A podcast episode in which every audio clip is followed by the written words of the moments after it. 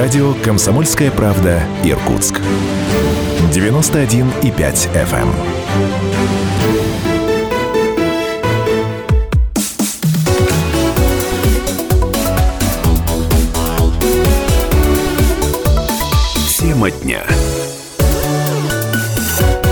Продолжаем эфир в студии Евгения Дмитриева. Еще раз доброго вечера всем нашим слушателям. И в этой части программы от хроники коронавируса идем к другим новостям. Стало известно, что выдача земельных участков под строительство рядом с Иркутским ипподромом будет приостановлена. Ранее выданные участки будут изымать, а разрешение на строительство пересматривать. Такие рекомендации дал администрация Иркутска глава региона Игорь Кобзев во время рабочей поездки на Иркутскую государственную заводскую конюшню с ипподромом.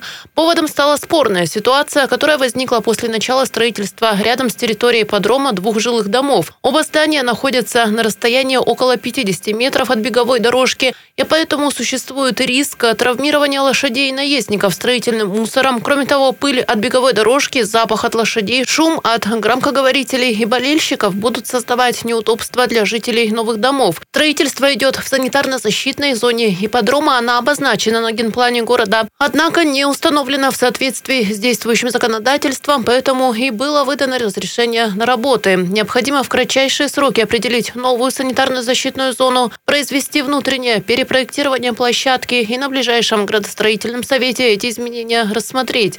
Перенос ипподрома на другую площадку не вариант, подчеркнул Игорь Кобзев. Дальше я готов подписать письмо о том, чтобы разрешить провести инвестирование э, в эту территорию на 5 лет. И дальше мы, еще раз говорю, дальше мы ежегодно смотрим, что там готовим. С нашей стороны благоустройство прилегающей территории мы готовим, чтобы еще это было. Ну и жители. Ну и да, и жители. Все. Ну и вы свою внутреннюю территорию в рамках проведения соревнований перепроектируете. Других вариантов нет. И начали второй вариант. Переносим, здесь застраиваем, вы уезжаете туда. Но я тоже думаю, что это не нужно. Я тоже за то, чтобы все, что исторически сложилось, не нужно ничего ломать. Все.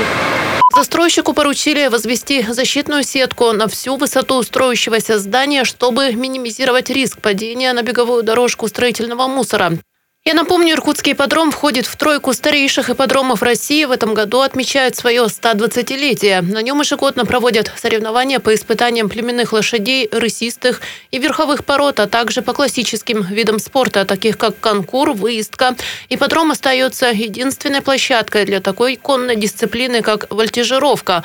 Активно ведутся занятия по ипотерапии, развивается детский конный спорт.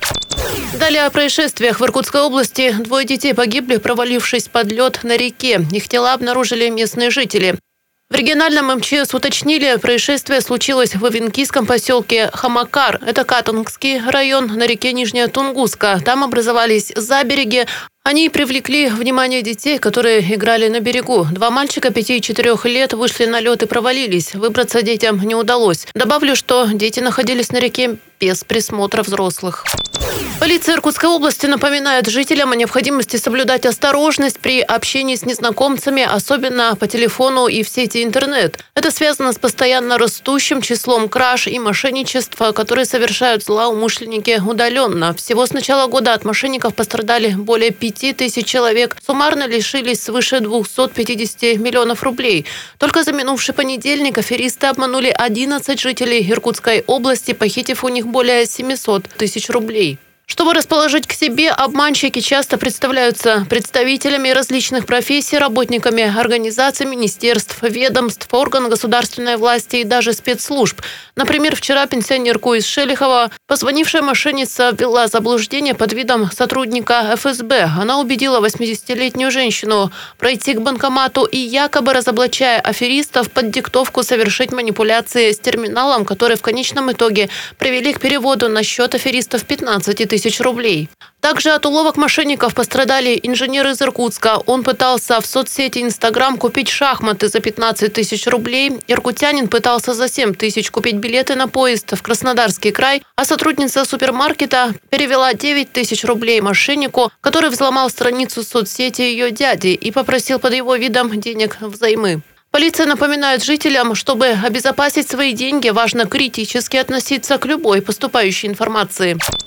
И далее идем к другим темам. А к эфиру подключается представитель Иркутского гидромедцентра Юлия Янькова. Узнаем, какую погоду ждать на этой неделе. На этой неделе, конечно, покажется сравнение чуть потеплее все-таки, потому что отдельные дни будут теплые. Хотя, если вспомнить, то на прошлой неделе у нас тоже понедельник и вторник были достаточно теплыми, да, там тоже плюс 10 градусов да, температура да, да. была, но потом все это как бы э, забылось, потому что такой снег прошел и установился снежный покров временный.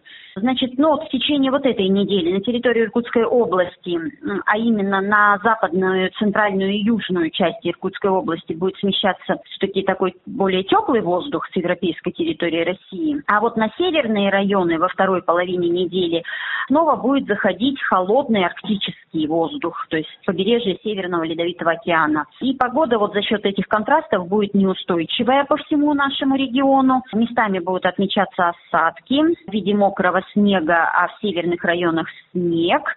А и вот в четверг в западных и южных районах э, день теплый, поэтому здесь и в виде дождя местами, может быть, и осадки могут быть. В среду у нас могут во второй половине дня небольшие осадки отмечаться. Ну, скорее снег, да? всего, это будет, может быть, мокрый снег, да. Э, и днем плюс 5, плюс 7.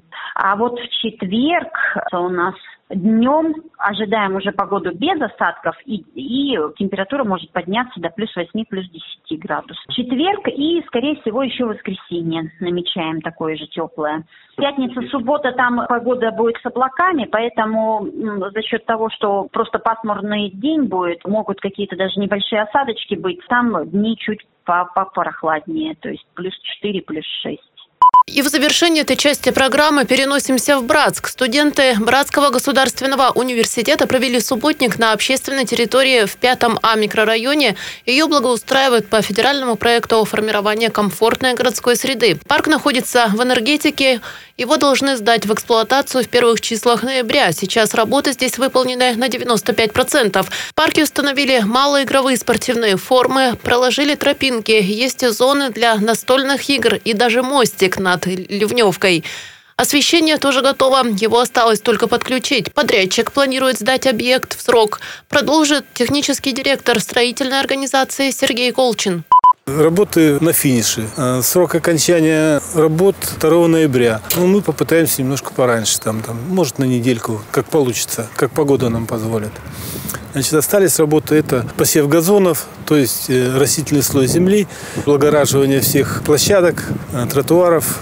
Ну и также строители попросили помочь студентов Братского университета. Откликнулись 15 человек, они внесли посильную лепту в благоустройство парка, убрали мусор, где нужно, сравняли грунт.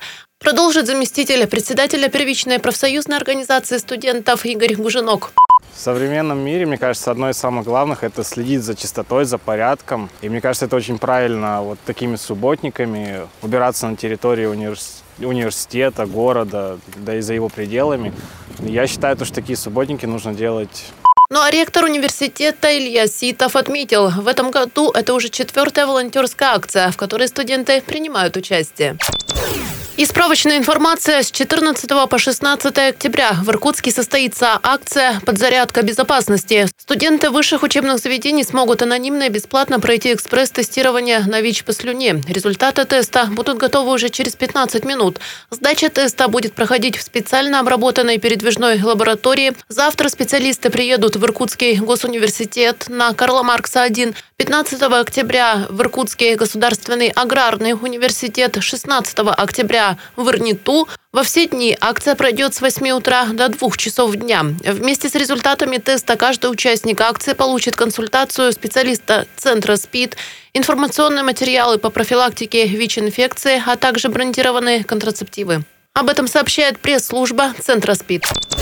Сейчас прервемся на выпуск новостей, узнаем, что в эти минуты происходит в Иркутске и Иркутской области, а потом продолжим.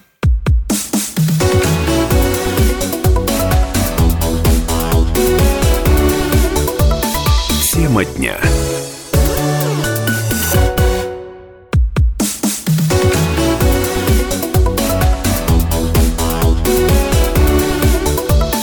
Тема дня.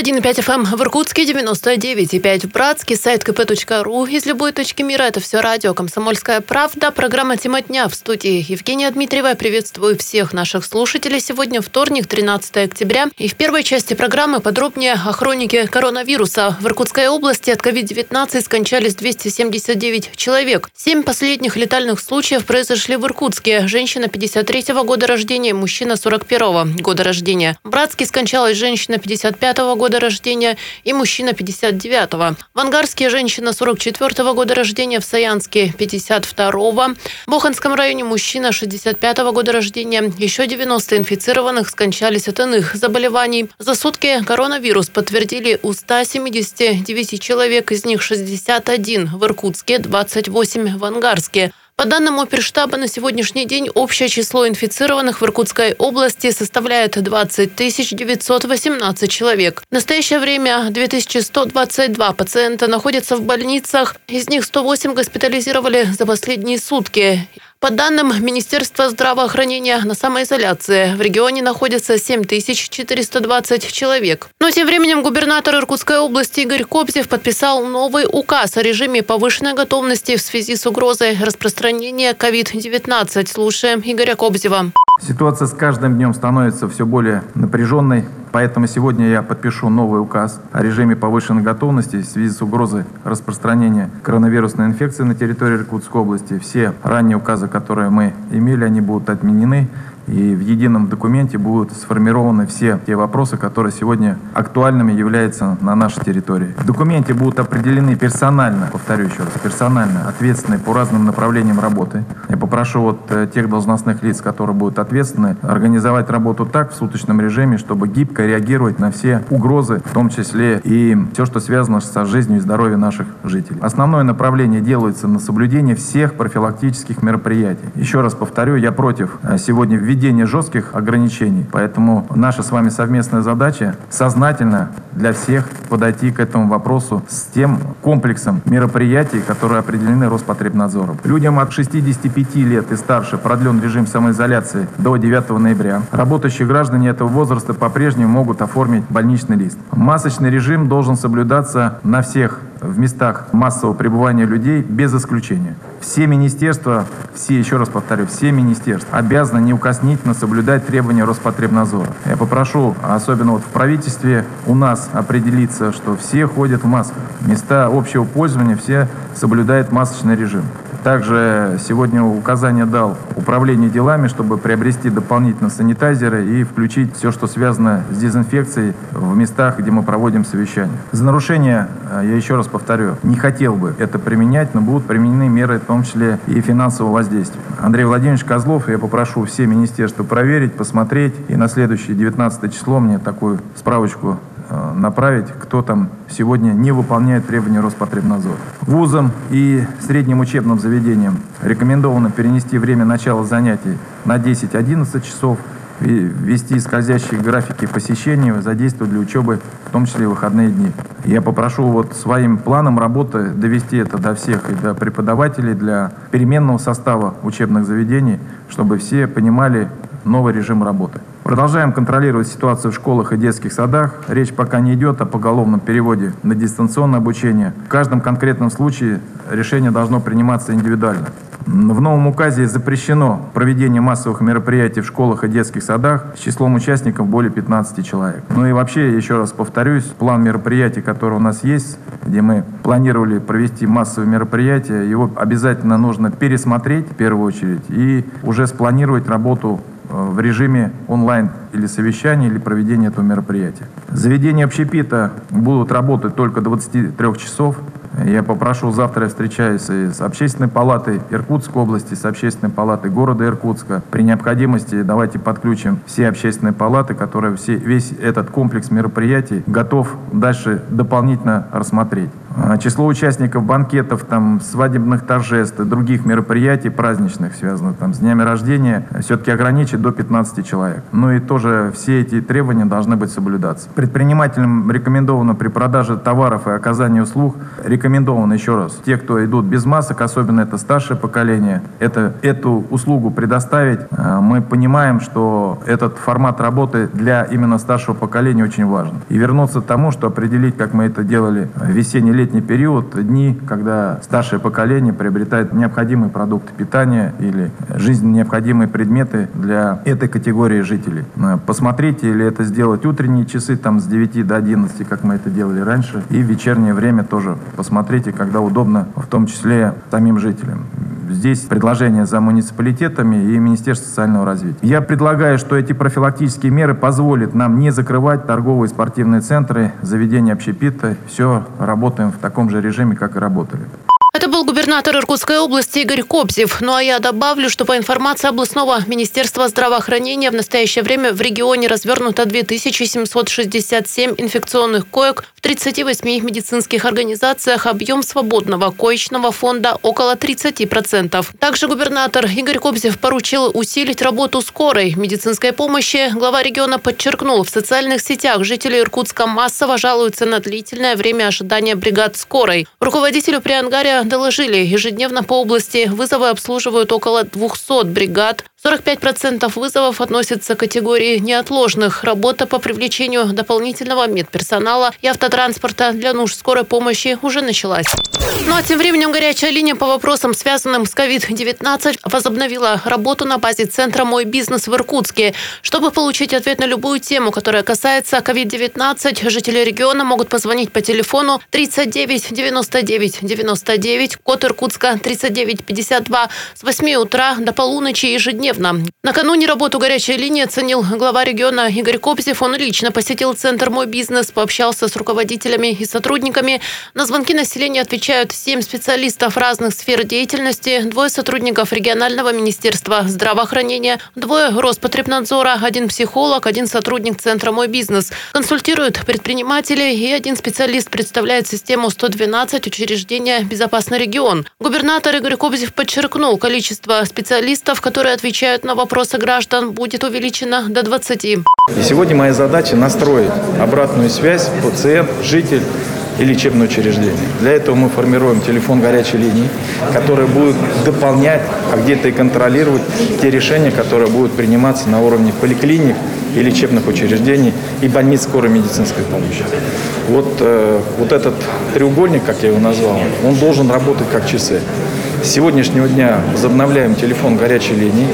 Э, мы дальше количество вот этих автоматизированных рабочих мест будем увеличивать до 20, ну, чтобы каждый гражданин мог дозвониться. Телефон, он э, нетрудный, по-моему, тройка и пять девяток. Вот. И сегодня э, мы должны понимать, что обратная связь будет постоянно анализироваться. Для этого, конечно, привлекаем студенчество, которые будут работать и на горячей линии в поликлиниках, и в лечебных учреждениях. Добровольцы, как всегда, у нас будут заниматься старшим поколением лица, которые э, страдают хроническими заболеваниями. Сегодня мы вот этот э, вектор взаимодействия, знаете, усиливаем. Ну и третье направление – это подведение итогов. Мы будем в таком режиме собираться. Сегодня мы возложили часть обязанностей вот на муниципальные штабы, региональный штаб. Мы пока будем собираться еженедельно. Там, где будет ухудшение обстановки, конечно, мы будем э, рассматривать в том числе оперативный сбор э, всех членов. Я не заинтересован в проведении карантинных мероприятий. Но для всех нас должно стать наверное, пониманием новой культуры безопасности. Я еще раз повторю, это транспортный, общественный транспорт, это места массового пребывания людей, закрытые помещения. Школы работают в штатном режиме. Там, где есть, а, выявляется заболевание, все уходят на две недели на карантин. Ну, конечно, нагрузка э, возрастает, и я хотел бы сегодня обратиться к жителям с пониманием. Мы сегодня выстраиваем обратную связь, правильную обратную связь с целью профилактики и лечения тех, кто сегодня заболел. Сказала заместитель директора Центра «Мой бизнес» Анна Серебренникова, большинство вопросов, поступающих на горячую линию, касаются работы поликлиник, сдачи анализов на COVID-19, вызовов медработников на дом к пациенту с признаками инфекции, получения постановления Роспотребнадзора о самоизоляции, информация о действующем режиме повышенной готовности в Иркутской области. Ну а тем временем в Иркутской области подвели первые итоги второго этапа тестирования населения на выработку коллективного иммунитета COVID-19. Результаты получили в ходе иммуноферментного анализа сывороток крови добровольцев. И согласно исследованиям, иммунитет к вирусу у жителей региона вырос. Как рассказал Сергей Балахонов, доктор медицинских наук, директор Иркутского противочумного института, по предварительным данным показатель составил более 12%. Два месяца назад по итогам первого этапа исследования этот показатель был 5,8%. Добавлю, что на выработку антител организму требуется от двух недель до полутора месяцев. Поэтому проводился второй этап тестирования, третий пройдет в ноябре. Тогда станет понятна динамика иммунизации страны. И в заключение этой части программы в Приангаре сотрудники полиции вместе с органами местного самоуправления, коллегами из служб потребительского рынка и лицензирования региона провели профилактические рейды и напомнили жителям о необходимости соблюдения масочного режима. Кроме того, сотрудники госавтоинспекции при проведении мероприятий, направленных на обеспечение безопасности участников дорожного движения, проверяют соблюдение жителями областного центра требований об обязательном использовании масок при нахождении в общественном транспорте. Инспекторы ГИБДД напоминают о необходимости обязательно носить медицинские маски и соблюдать меры личной безопасности. Отмечено, что большинство граждан с пониманием относятся к установленным требованиям и соблюдают дистанцию и масочный режим. Сейчас небольшой перерыв. Через пару минут познакомлю вас с другими новостями сегодняшнего дня. Тема дня.